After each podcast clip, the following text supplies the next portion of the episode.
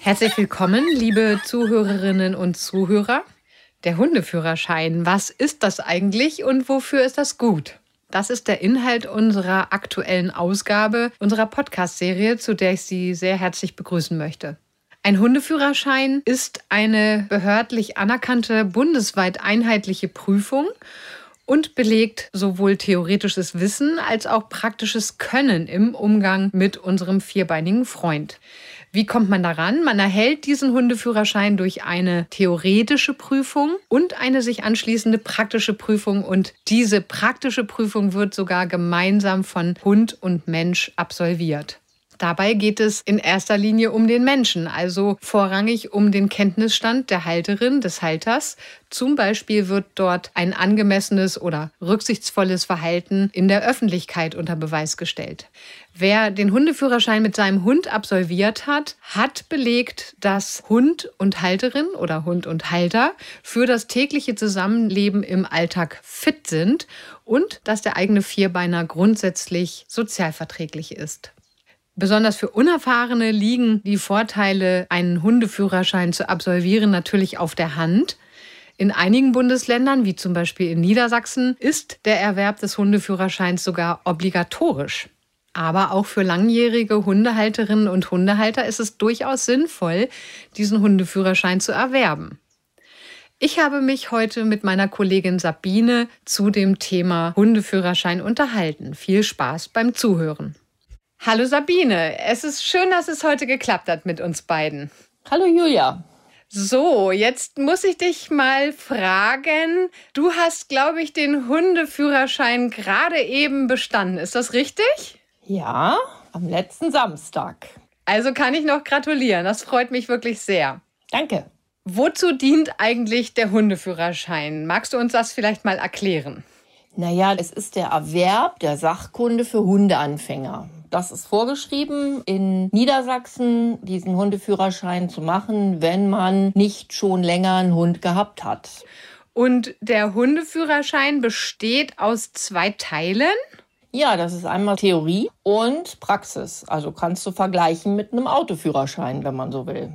Also eine praktische Prüfung schließt sich dann noch an. Ja. Soweit ich informiert bin, hat man als Prüfling ein Jahr Zeit, nachdem man die theoretische Sachkunde belegt hat, diese praktische Prüfung zu absolvieren.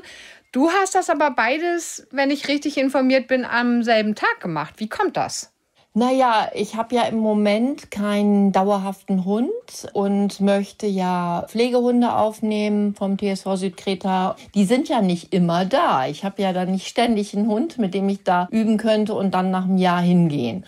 Und es gibt diese Möglichkeit, diesen praktischen Teil mit einem fremden Hund zu machen. Man kann sich zum Beispiel den Hund vom Nachbarn ausleihen oder so wie in meinem Falle, da hatte der Prüfer Hunde dabei.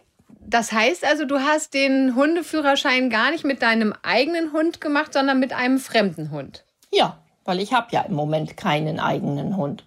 Du hast also diese Prüfung mit einem Hund deines Prüfers absolviert, habe ich das richtig verstanden? Ja, der Prüfer ist Hundezüchter und der hat von seinen Zuchthunden immer welche dabei und die kann man sich ausleihen. Das sind keine ausgebildeten Hunde. Also das war jetzt nicht so, dass das leichter wäre. Ich glaube, wenn ich den Hund von meiner Nachbarin genommen hätte, wäre es einfacher gewesen. Magst du vielleicht mal berichten, Sabine, wie du dich vorbereitet hast auf diese beiden Prüfungsteile? Naja, ich habe ja schon Hundeerfahrung von früher. Also ich bin ja mit Hunden groß geworden und vieles sagt einem so der normale Menschenverstand. Aber man muss natürlich üben, weil es gibt ja auch so einige Rechtsfragen, die weiß man nicht so einfach aus dem Ärmel zu schütteln. Und da habe ich mir eine App runtergeladen auf mein Smartphone da gibt es verschiedene Apps, die sind auch teilweise kostenfrei. Man kann sich aber auch Bücher kaufen oder ausleihen in der Bücherei. Und es gibt auch Testfragen direkt auf der Seite von dem niedersächsischen Hunderegister, wo der Hundeführerschein beschrieben wird. Da gibt es auch Testfragen, die man sich anschauen kann. Wenn ich jetzt vollkommen Hunde unerfahren bin, kann ich mich aber auch im Rahmen eines Vorbereitungskurses bei einer Hundeschule anmelden und dann auf diesen Hundeführerschein hinarbeiten? Ja, das kann man. Das bieten einige Hundeschulen an, wenn man auch keinen eigenen Hund hat. Also da kann man sich dann auch einen Hund ausleihen. Aber es sollte schon auch eine gute Hundeschule sein. Also da müsste man schon, sollte man schon drauf achten. Aber da soll man ja sowieso drauf achten, wenn man eine Hundeschule besucht.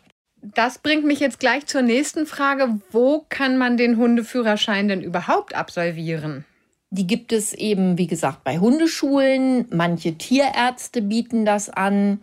Tierheime haben manchmal auch Mitarbeiter, die diesen Hundeprüferführerschein sozusagen haben. Zum Beispiel das Tierheim hier bei uns in Braunschweig. Da kriegt man dann einen Tierheimhund auch für die praktische Prüfung. Das wäre nämlich meine zweite Option gewesen, dann nach Braunschweig zu fahren. Oder auch wie in meinem Falle Hundezüchter. Was jetzt ein guter Hundezüchter ist und diesen Prüfschein gemacht hat, dann bietet der das auch an, wenn jetzt Leute bei ihm einen neuen Hund holen. Zumindest macht das der Prüfer, bei dem ich jetzt die Prüfung abgelegt habe, dass der das seinen Käufern oder Adoptanten von seinen Hunden anrät. Dass der wirklich sagt, hier, mach das mal, auch wenn ihr schon länger einen Hund habt. Also es gibt auf jeden Fall akkreditierte Prüferinnen und Prüfer, die eine Zulassung haben, um diese Prüfung abnehmen zu dürfen. Und an die kann ja. man sich dann wenden. Genau, die haben alle eine Prüfnummer. Und diese Prüfnummer steht auch oben drauf auf dem Zeugnis, was man dann hinterher hat.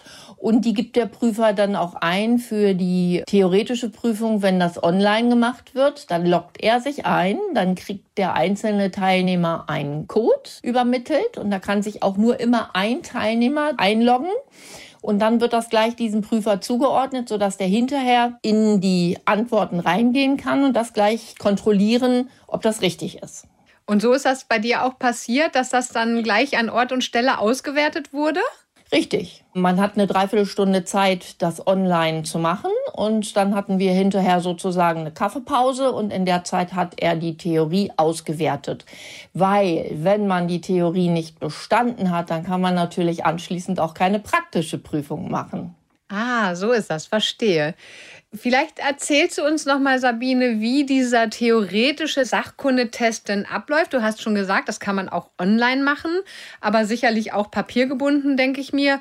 Wie viele Fragen sind das und um welche Themenbereiche geht es denn? Also es sind insgesamt 35 Fragen aus unterschiedlichen Bereichen. Wir haben da so Bereiche wie Gesundheit, Pflege vom Hund, Fortpflanzung, dann natürlich Erziehung und Ausbildung eines Hundes. Dann geht es um rassespezifische Merkmale oder auch Gebote, was bestimmte Rassen angeht. Das Wichtigste ist natürlich auch Kommunikation mit dem Hund. Wie reagiere ich auf das Verhalten des Hundes, wenn jetzt so Angst oder Aggression da ist? Und natürlich auch die gültigen Rechtsfragen. Also ein breites Spektrum, auf das man sich dann durchaus vorbereiten muss. Das ist richtig. Deswegen üben sollte man schon. Gerade bei rechtlichen Fragen ändert sich ja auch mal was. Es gibt ja Sachen, die es früher nicht so gegeben hat, wo jetzt Wert drauf gelegt wird. Zum Beispiel so mit der Chipppflicht und so. Auch im ganzen Hundezucht und so weiter, wie man mit den Hunden umgeht. Das ist also schon ein breites Spektrum, was man da auch erst theoretisch wissen muss, um es dann hinterher auch praktisch anwenden zu können. Kommen wir jetzt mal zur praktischen Prüfung. Viele haben davor, glaube ich, besonders viel Angst. Dabei geht es ja gar nicht um den Ausbildungsstand des Hundes, sondern um die Sachkunde der Halterin oder des Halters. Wie lief die praktische Prüfung denn bei dir ab? Also erstens mal waren wir eine Gruppe von mehreren Haltern beziehungsweise Personen mit Hunden, mit ganz unterschiedlichen Hunden. Da war zum Beispiel auch ein sieben Monate alter Welpe dabei, dass der natürlich noch nicht alles kann, ist ja klar. Aber es geht ja, wie gesagt, nicht um den Hund, sondern es geht um den Halter. Also erstmal macht man sich mit dem Hund vertraut und dann wurde in der Gruppe erstmal einzeln geprüft, und wie man dem Hund einfache Kommandos, so wie zum Beispiel Sitz, Bleib oder Komm, wie man das übermittelt oder wie man sich dabei benimmt. Anschließend haben wir dann einen großen Spaziergang gemacht.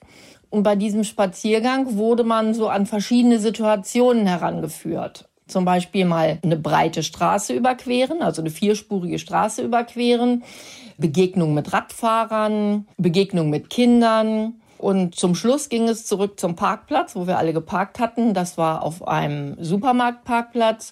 Und da wurde dann nochmal geprüft, wie man sich verhält, wenn einem viele Einkaufswagen entgegenkommen. Das ist ja für manche Hunde auch richtig Stress. Da musst du halt wissen, wie reagiere ich da? Wie schütze ich den Hund vor dem Stress? Und wie schütze ich den Menschen, der mit seinem Einkaufswagen ankommt, davor, dass mein Hund ihn aus lauter Angst umrennt oder so? Solche Sachen halt. Also so richtige Alltagssituationen, die man dann nachstellt. Genau. Genau, weil es geht ja darum, wie kann ich im Alltag, im Verkehr, beim Spazierengehen, wie kann ich da die bestmögliche Sicherheit für den Hund und für den Halter haben. Also, dass der Halter sich auch souverän verhält. Du hast ja jetzt selber vorhin schon erwähnt, Sabine, dass du schon einige Jahre Hundeerfahrung hast, aber bisher den Hundeführerschein eben noch nicht absolviert hattest. Würdest du denn sagen, dass du durch diese Prüfungsvorbereitung auch selbst noch dazugelernt hast? Ja, auf alle Fälle. Also ich hatte ja seit meiner Kindheit, wie gesagt, Kontakt zu Hunden. Wir hatten in der Familie immer Hunde. Und so allein bei diesen rechtlichen Sachen wie mit der Chipppflicht oder auch dieses Verhalten in der Brut- und Setzzeit. Früher wurde da gar keine Rücksicht drauf genommen. Auf dem Dorf sind die Hunde einfach dann auch unangeleint gelaufen. Heute ist das ja eine ganz andere Gesetzesgrundlage. Oder ich kenne es zum Beispiel so, dass man einen Welpen drei bis vier Monate bei der Mutter lässt. Und jetzt bin ich durch den Hundeführerschein dahingehend aufgeklärt, dass man eigentlich nach der achten bis zehnten Woche die Hündin sozusagen erlöst, weil die Kinder dann groß genug sind, um selber zu fressen und eigentlich dann die Sozialisierung mit Menschen richtig gut losgehen muss. Ich möchte noch mal darauf eingehen, für wen der Hundeführerschein auch geeignet ist. Wir haben ja schon gehört, dass es in einzelnen Bundesländern, in Niedersachsen zum Beispiel, eine gesetzliche Verpflichtung gibt, diesen Hundeführerschein als Hundeunerfahrener zu absolvieren. Würdest du denn sagen, dass auch Menschen, die schon länger einen Hund haben oder die auch in einem Bundesland leben, wo es keinen Hundeführerschein gibt, dass auch die von einem Hundeführerschein profitieren könnten? Ja, unbedingt, weil man lernt nie aus. Genau wie Hunde ihr Leben lang lernen, so können wir auch unser Leben lang lernen. Und man darf es ja freiwillig machen. Also hier in Niedersachsen ist es Pflicht für Hundeanfänger, die nicht nachweisen können, dass sie schon längere Zeit einen Hund gehalten haben.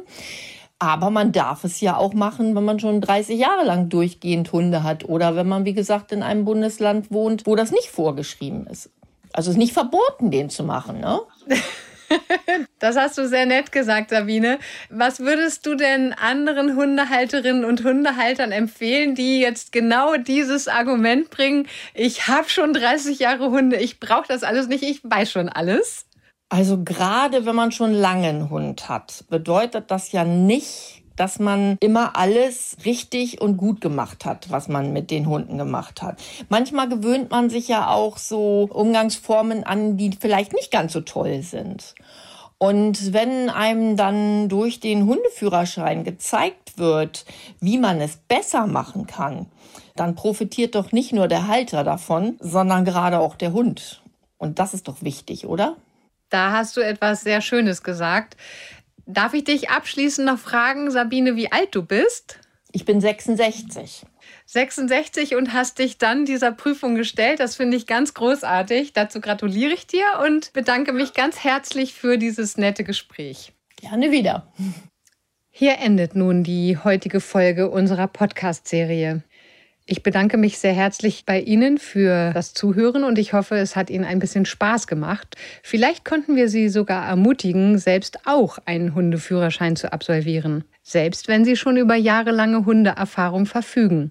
Auch der Besuch eines Vorbereitungskurses wird von uns ausdrücklich empfohlen, denn ganz im Sinne des lebenslangen Lernens können Mensch und Hund gleichermaßen vom Befassen mit der Materie profitieren und gemeinsam dazulernen. In diesem Sinne wünsche ich Ihnen alles Gute.